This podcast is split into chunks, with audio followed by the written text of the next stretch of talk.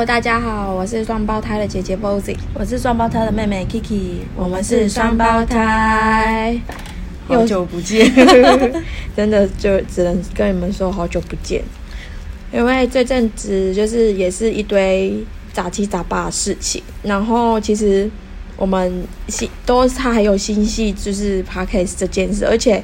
就是生命灵数接下来的数字，我们也很着急的是想要分享给大家，可是真的抽不出一个时间来。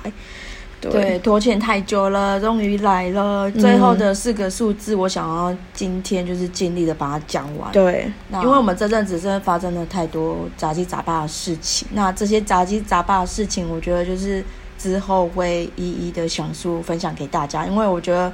这个分享也是一件很棒的学习跟经验。嗯，对啊，对啊，那我们就直接直接废话不多说，我们就直接来，就是阐述接下来的生命灵数的最后是数字。对，因为我知道我们停更的有。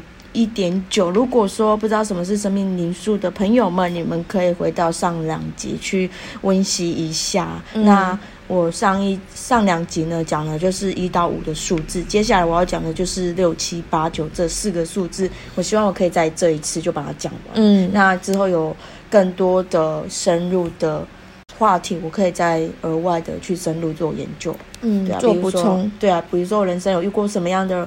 号码的人，他们反映出来的一些状态，我觉得之后可以再分深入的分享给大家。嗯，好的，那我就是先分享了数字六这个数字。当然，就是补充一下，如果说不知道怎么计算生命灵数的朋友们，就是把你的西元出生年月日，就是加总到个位数。比如说一九九零年一月一号出生的朋友，就是把你的生日数。一加九加九加零加一加一加总到个位数等等于二十一，那二再加一等于三，就等于你是一就是三号人。那我前面都已经讲过了，现在我要分享是六号人。那六号人呢，其实他主要可以形容他的一个关键词就是平等无私的爱，结合期望、开放、完美主义、和谐以及治疗。为什么这么说呢？其实呢，你可以。你可以，如果说你身边有六号人，或者是本身你是六号人的话呢，你会发现你的人生，你蛮对你自己的人生负责，蛮对你身边周遭的人负责。我觉得负责大概就是六号人的一个最重要的标签。为什么？因为他们喜欢大家相处起来是很和乐，是很平等的，以及他追求完美和谐。所以你会发现他在。跟你的相处过程中，他是无私的。他只要一旦想要去付出，他不求回报。可是呢，一旦付出不求回报久了，发现哎，好像我都没有得到该有的嘛回馈吗？应该是说，我发现我的付出对你来说好像无惧，就是没有意义。好像你也改变，好像你也不会愿意让自己更好。那。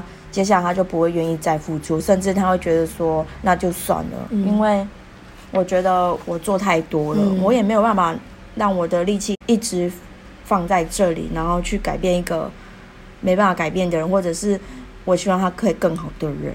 那我会发现，因为他们天。本身就是天使下凡，然后想要来实践爱，然后了解爱跟付出的本意，所以是非常喜欢照顾人的，一又非常的善解人意，会活得比较辛苦一点，因为好像都在为别人而活的感觉，好像都没有自己的感觉，所以我会觉得六号人如果用一个艺人、一个知名的人来讲的话，我会我会举例是黄鸿生，嗯，你懂吗？就是你可以看到他在。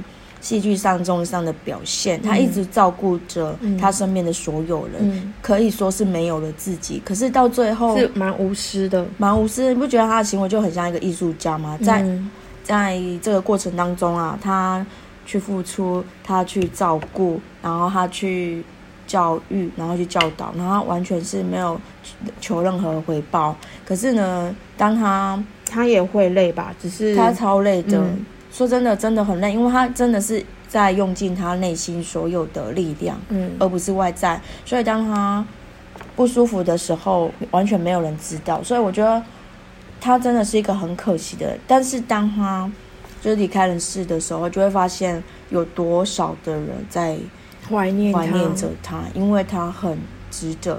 那也因为他的去世，才让大家知道说，原来他是这么温暖的一个人。所以我真的觉得用他来去形容一个六号人，真的是不为过。嗯，那我觉得，因为也因为六号人有这样的一个特色啊，所以我觉得有一个方向想，应该是说他们也不能太忍受缺陷，所以他们是追求完美。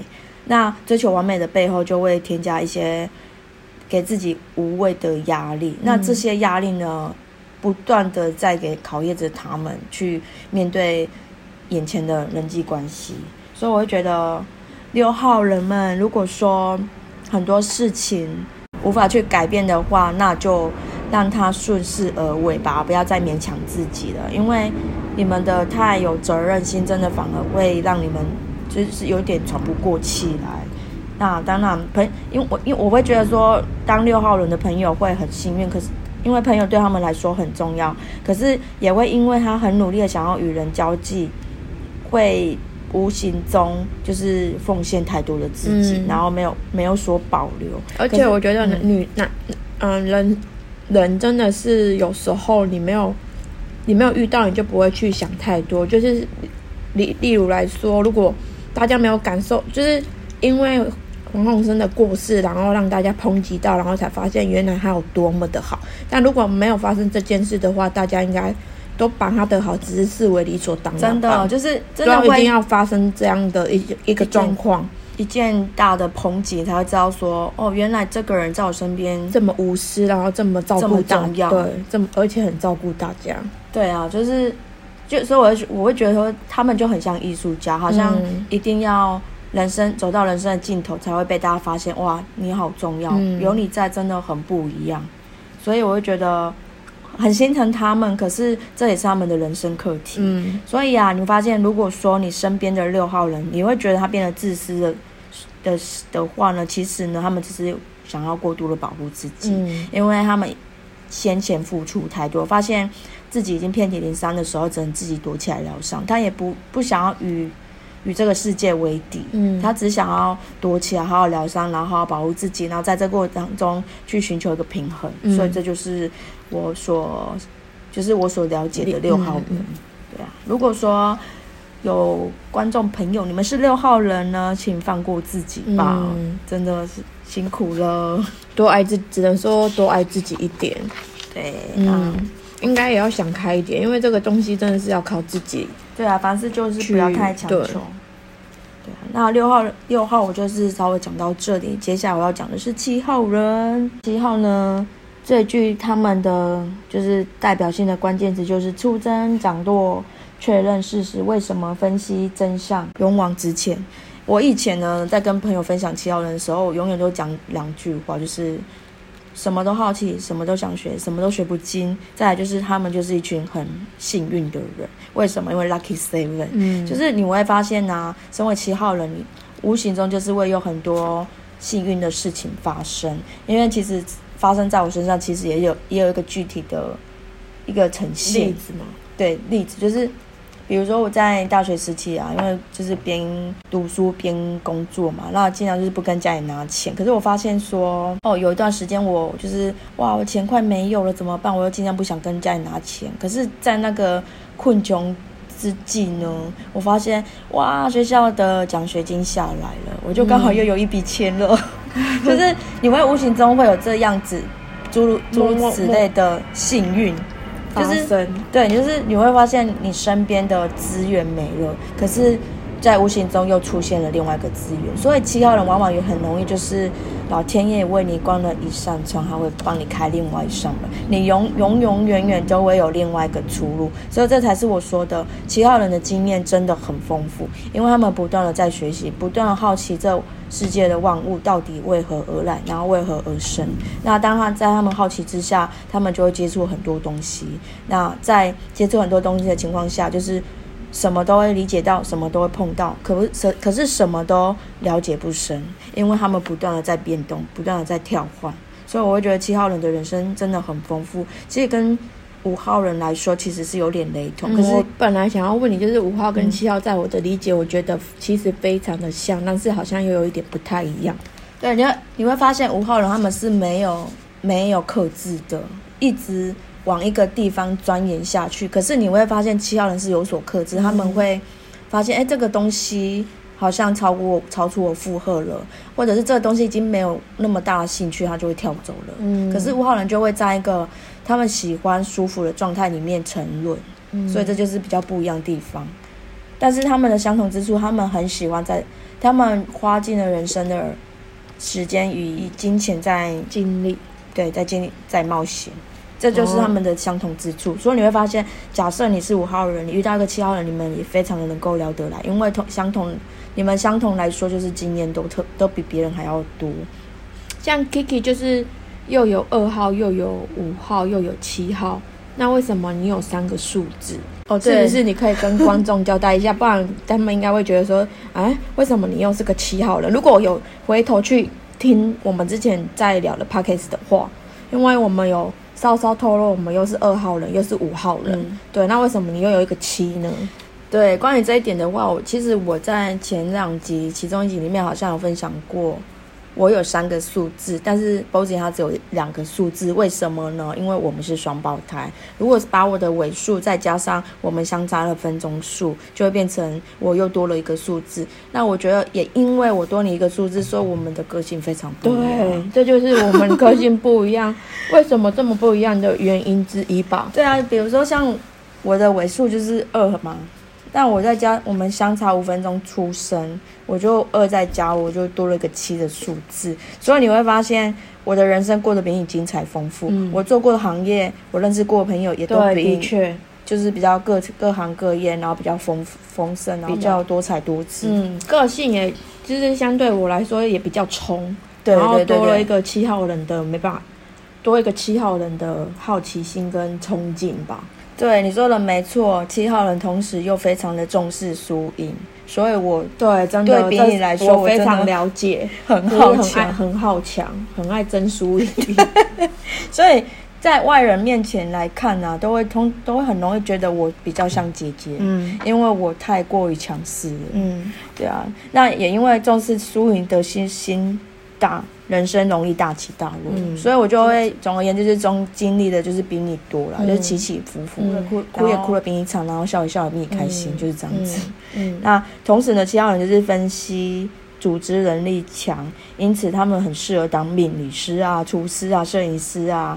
可是也因为容易迷失自我、自我怀疑，就是因为这样子的过程，会因为要去寻找答案，然后就会有一段迷失的过程，嗯。懂吗？就是找不到自己，我到底是谁？我为什么在这里？我生而为人，我到底还能干嘛？其实你不要小看七号人，他们虽然看起来好像一副无忧无虑，好像一副就是天生的冒险家，其实他们是很容易迷惘的，嗯，因为他们想要有所呈现，他们想要追求人生的成就，所以他们就会很容易在这个过程当中不知道自己是谁。嗯然后也在这个过程当中不断给自己压力跟困顿，然后去绑住自己，所以就变得比较不轻松一点。嗯所以我觉得七号人呢，如果以一个艺人来说，一个名人，我会举戴安娜王妃。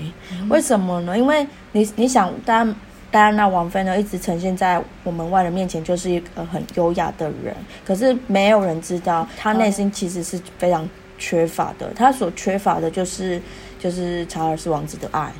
嗯，他会因为这样子，然后去寻求、去寻找，然后也因为得不到这个爱，他迷失自己，然后走上一个好奇的冒险之路，然后赔上自己的一生。我会觉得很可惜，如果他把这个重心放在，比如说他的事业经对，而且经营他想要喜欢的部分。对对对，因为其实他人生对于我们平凡人来说，已经是人生胜利组了。嗯。嗯如果他把他的重心放在经营生活啊，照顾两个小孩子啊，或者是在皇宫里对慈善事业，其实慈善她可以做得很好，而且是非常成功的一个女人，嗯。就是会被而且他很有魅力耶，很有魅力，只是他把时他把重心放在一个不爱他的先生，不然非常可惜，因为他是真的非常有魅。我本人也非常喜欢戴安娜我王妃，也很喜欢因为她她很漂亮，对然后服装就是造型什么的都很好看，很有气质，对，很自然，然后他也很优雅。他很优雅，嗯可是却却从来没有人知道他内心的空虚。嗯，这就是为什么他最后会因为一个车祸而死亡。我觉得很可惜，真的，世界上有这么样的一个人，嗯，让世人就是这么爱戴。纪纪念怀念他这么久，你就知道他的魅力所在。嗯其实我我以前就是懵懵懂懂知道戴安娜王妃，可是一直我到来澳洲看到她的传记，然后了解她的故事之后，才觉得哇，深深被这个女神给迷住，我觉得哇，她真的太了不起了。嗯只是我觉得后后面的发展真的太可惜了。我的朋友就是我有个美国美国的朋友，就是他叫戴安娜。对 以前小时候不懂，然后现在他终于知道说，就是他有他有小时候有跟我们分享过为什么他叫戴安娜，因为他的妈妈喜欢戴安娜王妃。哇 我就是因为这样，所以他才会被命名为戴安娜。可是他中文名字也是一个非常非常知名的可对知名的女星，也是好像是他爸爸还是妈妈喜欢的一个知名的香港女星。但我觉得就还是不要透露好了。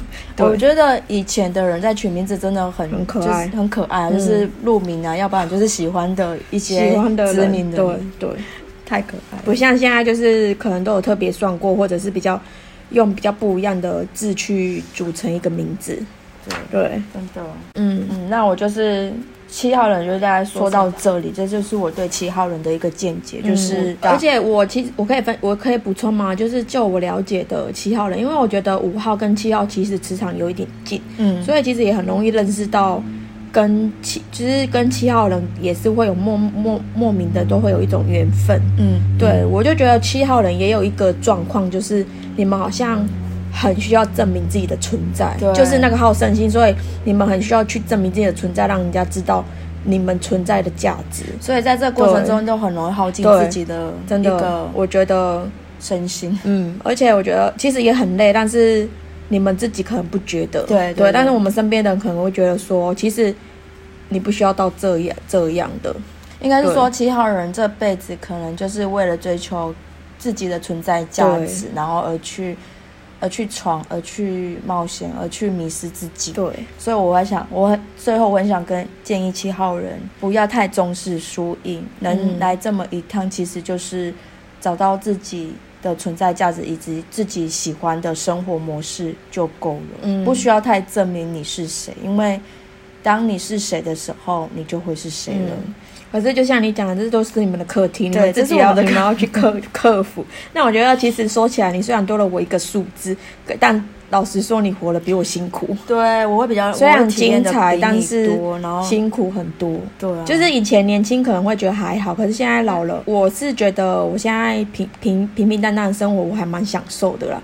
虽然我年轻不及你精彩，但是就是现在就是可能岁数也有了，我反而觉得这样简简单单对我来说我很享受。所以我身上的疤痕就会比你多，所以你会觉得自己幸运很多。嗯，其实就是现在比起来，我会觉得是这样。以前还不看起来懂的时候，就觉得哇，你很备受保护。可是对现在才知道，哦，原来是自己的命格使然。嗯，对就是其实冥生命真的冥冥之中真的自有安排。对而不是说为什么他有这个他有什么你没有，或者是你有什么他没有，这真的就是我们与生俱来带来的自己的命运自己带来的。对啊，所以每个人都有他自己的课题。，对就看你也没有怎么去。对啊，也没有，其实也没有什么好跟坏，嗯，就是了解自己，然后爱自己，真的很重要。对，对，嗯就我们最近也领悟出一些伤心，所以之后可以分享给大家。就是越来越了解灵性这一块的话，这真的会悟出很多人生课题。所以我觉得灵性这一块，就是对于如果你想要提升自己内在的人来说，其实是蛮重要的。你可以从你可能不知道要怎么着手，所以你可以利用这些工具去把你把一些你自己不了解自己的状况，就是用这些工具来让自己更了解自己。嗯我觉得真的真的是一个蛮好的，嗯对啊，我就是我从我从这边也学习到蛮多，然后就也从这边顿悟出很多很多人生的道理对，为何，对啊，就我觉得很棒的一个经验跟工具。嗯嗯，就希望大家都能够理解其中的奥妙。对。OK，那接下来我就说到这边喽。接下来我要讲的是八号人。那八号人的关键词呢是展现力量、权力、开发、相互利用、操控、互动良好、压抑。我每次讲到八号人，我就觉得哇，八号人呢，其实一开始我的理解就觉得他们就是比较利益的一群人。就是怎么说呢？因为应该是说八号人呢，他们的他们自我认知很强大，所以他们会觉得说，我既然要做一件事，我就是要做到最好。那既然做到最好的过程中，他就不愿意浪费一一分一秒的时间，所以他就会比较在这个过程当中容易去伤和气，因为他不讲情面。嗯，可是也因为他们的反应很快，容易就是。让大家就是幽默化了这一切，可是呢，其实大多数不了解的八号人，其实他们内心深处是非常的有野心，想要得到想权利啊，想要去控制。可是也因为他们往往的想的很美好，就容易因小失大，或者是聪明反被聪明误。因为他们有野心，可是他们没有耐心，哦，就会反而就是误解，就是非呃，应该说。反而就是误在自己的手里，聪明反被聪明误对对对，所以我会觉我我会觉得说八号人呢，如果当老板呢，都会很有冲劲，也会很有成果。可是呢，会很容易因为不想浪费时间在没收获的事物上，容易因小失大。对，然后好高骛远。其实我觉得，就是有时候你反而不愿意的，他可能觉得这个东西看起来没什么，他不愿意去碰。可是没，可是他们。他们可能没有想到这个东西其实其实也很重要，在这个环节里面可能占有一席的重要之地。比如说每件事情的结合都是有很重要的，应该是说每个人在这个世界世界上都是一个很重要的螺丝钉。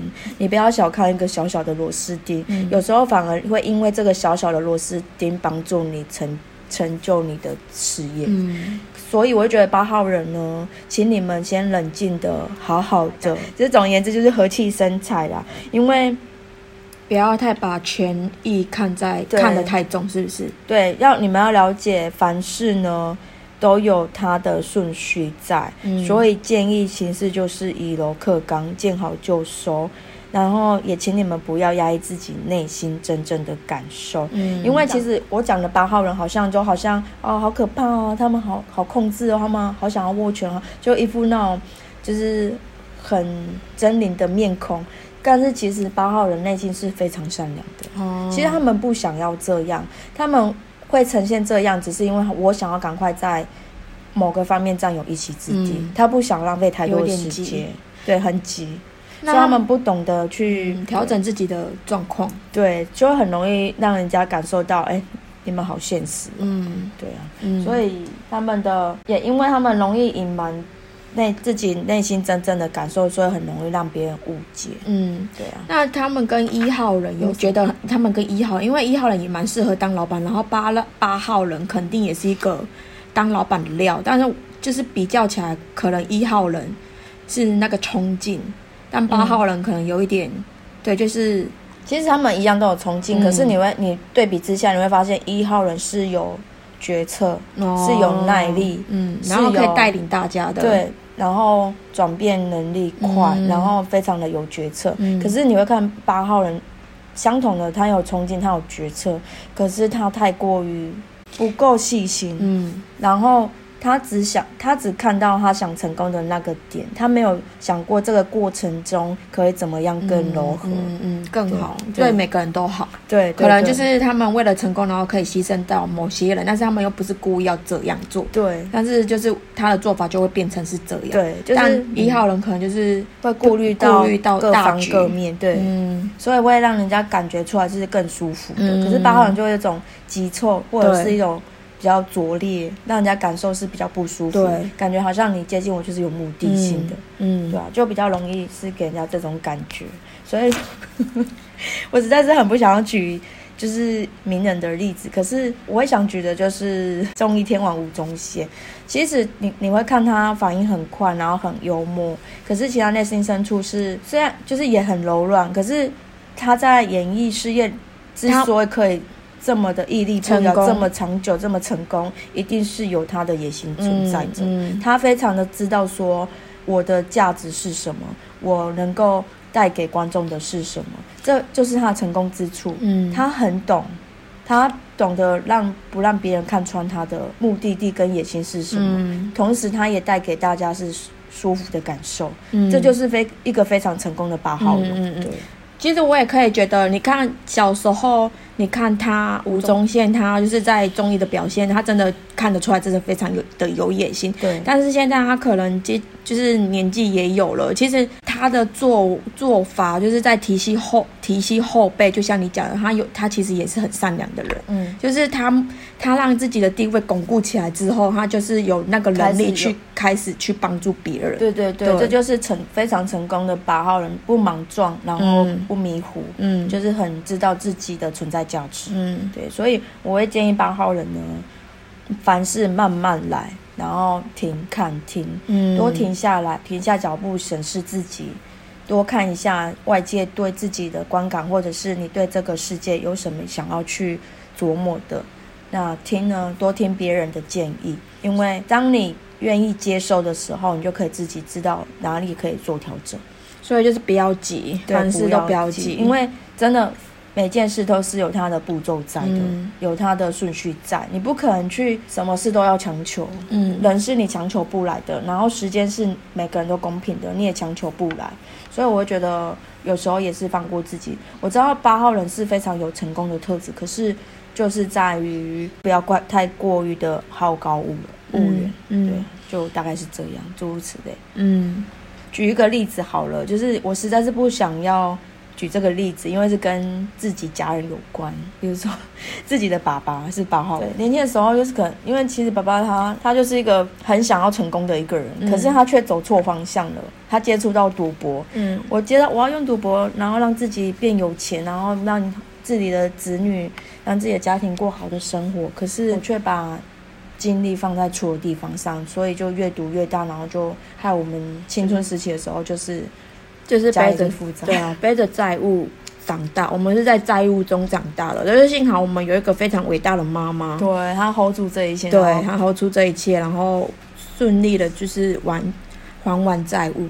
对，然后就这可可是，其实我觉得我们那一年半的宝宝好像都很容易 误入歧途，嗯可能那时候的环境啊，环境对就是那个时候的时代背景，好像就是赌博是还蛮盛行的东西，所以很容我们那个那个年代的爸爸都很容易接触到这类型这类的东西。对啊，所以我觉得嗯，那都是一个过程啊，反正就是大家知道就好了，就是是好是坏，就是大家自己要去还是要评估一下。那这就是我所了解的八号人。嗯那再来就是最后一个数字九号人，那九号人的关键词就是低调、保守、酷僻、指引、智慧、静观其变以及浪好人。我觉得九号人给人家的感觉蛮特别的，但也很，但他们跟他们相处是很舒服的。嗯，只是说他们真的蛮低调的，嗯然后就是他们真的是默默在帮助别人，但是他们就是你感觉他不什么不怎么存在，但是又对这个人，这个人又很深入你心的感觉。对对他没有什么存在感，但是他又很深入你心的感觉。就是我跟呃，我就是也蛮有跟九号九号人的朋友也都蛮有缘的。对，就是你，就是你讲的，你身边一定有很多九号人有影响到你，或者是有让你稍微去了解他们，所以才可以讲的这么生动。没有错，九号人非常的重视精神层面的交流。嗯所以你通常你会发现，假设你接触到九号人，你会发现他虽然一开始低调，然后一开始就是很有奉献的心，也不去不争不抢，可是嗯他们真的就是存在那里很稳。嗯，然后就是他每次每讲出来的一句话，或者是每做的一些举动，你会觉得哇，也太有大爱了吧？，对，怎么有人可以这么的，就是无私？你就会发现哇，这这是是什么 之类的，嗯讲的是有点夸张啦。但是其实因为九号人呢，他们本身就是会为了所爱的人无私奉献，那也会随着人生渐渐的生长以及过去的经验累积，会发现他们在这个世界上就是不争不抢，然后愿意学习，愿意接收，也因为这个过程这样的个性，容易遇到人生中很多愿意帮忙他们的贵人。嗯，可是而且我相信，就是他身边身边总身边的朋友，应该都会是他的知己，对，因为大家都感受到他的温暖。对，对那你看这么一个接收温暖的人，这么一个接收帮助的人，这么一个愿意学习的人，当他身上有了丰厚的养分的时候呢，就会造福大家嘛，对，就是会帮因，会因为他接收。付出这个过程中，成为现在那个优秀的九号人。嗯嗯。那应该说，九号人除了自己愿意学习以外，身边会有在关键时刻拉他一把的人，所以因为这样的人，让九号人会会愿意回馈的给大家，帮助大家，帮助那些他曾经受曾经他受过惠的人。对，或者是回馈，就是回馈嘛，因为他是接受帮助而走过来的，嗯嗯所以他更愿意因为自己身上的有了拥有了这些而回去回馈给嗯其他更需要的就是。懂得懂得回报啊，对，所以你会嗯发现，其实九号人呢，他非常的愿意参加公益活动，嗯。或者是帮助贫困，嗯。或者是去做一些比较没有人愿意做的事嘛？对，可是他们又相同的就是保持低调，嗯所以很多人都不知道说，哇，原来这个社会上有这么默默行善，这么多默默行商的人，应该大概就是八九成以上都是九号人吧。嗯嗯嗯。那我觉得这也很合理啊！你看他们默默的行善，然后又很低调，难怪他们也会有成功的一天，因为就是他们很无，也是算很无私的奉献，所以这这一定都有循环的啊，对这一定都会回到你的你的奉献跟你的付出，一定都会无形中循回到回到你身上的，这都是有一个有迹可循的。对啊，如果说以名人来说的话，我想举周杰伦这个人，因为其实他在他还没出名之前，他是一个非常努力学习的孩子，嗯嗯。然后也因为他愿意学习，所以他的妈妈就很非常愿意的投资他。嗯。可是也因为他他的妈妈帮助他，以及他愿意学习的过程中，他变成现在家喻户晓的大歌星。。对，可是，在他还没有成名之前呢，他所认识的每一个帮助过他的人，他都不会去他不会忘记。对，反而他现在有能力的开始去回去回馈这些曾经帮助过他的人，或者是他不会忘记，就是这是这个恩情而就觉得好自己大牌啦，自己红啦，我就觉得哎你是谁，你哪位？嗯反而他会更惦记，就是会是一个很很愿意报恩的人。嗯他也会觉得说，哎，我足够就好了。如果我有多余的能力，我可以帮助其他的人，也懂得去提拔一些就是其他他觉得有才华、有能力的人。你看就是他家庭幸福美满，然后现在整个状况非常的好，好事业也很成功，然后家庭生活也很成功，然后又有三个可爱的孩子的孩子，然后老婆又这么漂亮，对啊，所以就是真的是他他不是人生胜利组，但是他靠他自己的努力变成人生胜利组。对，没错，嗯而且他们不是，他们也是很低调啊，不会因为红了就四处去炫耀那种感觉，是做一些什么人家高调的事。对。所以我会觉得，所以这就就是因为他这样，他才有办法在演艺圈就是屹立不摇这么多年。真的，对啊，所以我会觉得，这就是其实九号人就是一个你很难去讲解他，可是当你遇到的时候，你非常可以能能够深刻理解说我们在说什么。他就是一个非常这么温暖的存在。可是我会觉得建议就是九号人不要。因为你自己的善心，然后被滥用，然后变成一个好烂好人，这是你们唯一要去提醒自己的，嗯就是不要每一个忙都帮，因为有些哦人对的、有一些课题呢，必须要自己去面对，面对，而不是说你去帮忙他，他就可以更好。没有，我觉得有时候呢，过度的帮忙反而会变成让别人连变成是理所当然，那连累了自己，那真的是太不值得了。嗯，我有一个九号的朋友，就是有一个身边非非常好的朋友，他也是九号人，他就是真的是烂好人，就是他是各种忙都帮，可是帮到后来，他变得就是乌烟瘴气，乌烟瘴气，就是自己的生活都顾不好，所以我觉得这个真的就是他改该去改变的状况。对他自己，可能他自己本身不知道，然后他，但是他就是有点侠女的个性，对对对。可是他的确就是为了别人而把自己的生活搞得很很混乱。对，就是脚踏人很容易就是有一种正义的表现，然后却就是。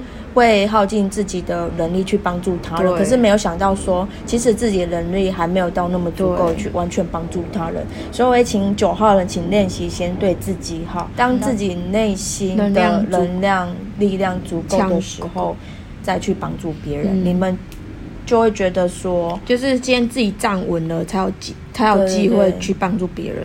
请先让自己对，就是像你说的，就是站稳了，你才有能力。多余的力量去帮助别人，不要不要在还没自己站稳之前就已经帮四处帮助别人，搞得自己伤痕累累。这就是九号人比较可惜的地方，也是他们的人生课题。所以这就是我对于九号人的见解。终于讲，终于讲完了，一到九不容易。对，我觉得呃，跳过的这几周啊，如果你们真的忘记了，可以回头再去听。因为每一个 number 都有自己的客厅、客体跟自己的人人生密码，嗯，就是对，你可以就是去算出自己是属于怎样的一个性格，然后你身边的亲朋好友又是什么样的性格，对。那当你了解的时候，你就可以知道，哦，原来是这样。或许如果你用对的方式去对待，你们之间会相处的更融洽。对，我觉得就是像你讲的。人最可惜的就是不了解自己，对，很多时候就是因为不了解自己，所以你不知道为什么会发，为什么你人生会发生这些事。对，那其实我会我会觉得说啊，人啊很容易有情绪低潮的时候。嗯，当你情绪低落的时候，有一有一双温暖的手出现的时候，你就很容易会因为这双温柔的手，然后让自己沉沦呈现的。可是。在这个过程当中，你没有先想想自己真的适合这双温暖的手吗？这好深奥。可是就是因为可能最近有遇到一个朋友的状态，会让我觉得有时候真的还是要先把自己救起来，你才有办法去理解这人生到底是自己的人生到底可以。怎么过？而且不是不愿意帮忙，而是很多时候并不是你的帮忙就可以解决一切。对，你没有资格成为人家人生中，你有时候就是很难去讲那个状况，就是你没办法，人家的人生课题并不是你可以解决的。所以我越长大就越觉得说，我们可以听别人讲故事，说故事，说说他心里的苦闷或者是烦恼，但是听过之后。我们还是要回到自己的人生里，因为我们了解到一件事，是我们无能为力。对，人那是人家的课题。对，真你没有资格去改断，对你没有资格评断，你没有资格去帮他做决定。对啊，因为他自己的人生课课题真的是必须自己面对，你能做的就是听他说，对，让他心里舒服一点。可是。舒服完之后，还是得面对。对啊，就是你才记得一句话，就是你才是你人生的主人。你真的不要把你自己的人生的决定权交到别人手上，或者是要去寻求认同。嗯，因为你只会让你如果一一旦愿意想要去寻求认同，就会迷失在那个漩涡答案上。对 对，所以希望大家都能够好好的了解自己一番喽。对，那生命灵数的。单元就先告一段落，嗯，然后期待我们下次见，拜拜，拜拜。